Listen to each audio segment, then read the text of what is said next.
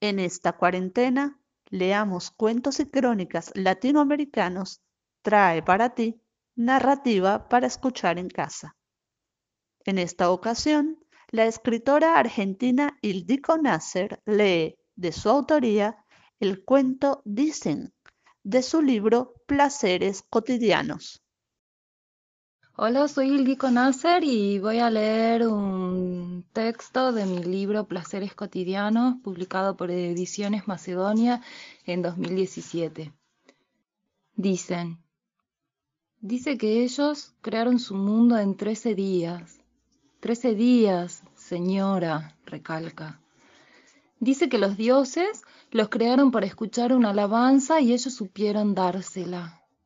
Dice que después llegaron esos como papagayos gigantescos y se llevaron todos los libros, los libros que alababan a los dioses, señora, y contaban nuestra historia.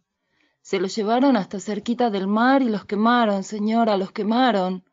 Yo no pude salvar ni uno, señora, nada. Dice que enamoraron a sus mujeres y ellos nada pudieron hacer. Después sobrevino el silencio. ¿Qué pasó después? Insisto en la pregunta.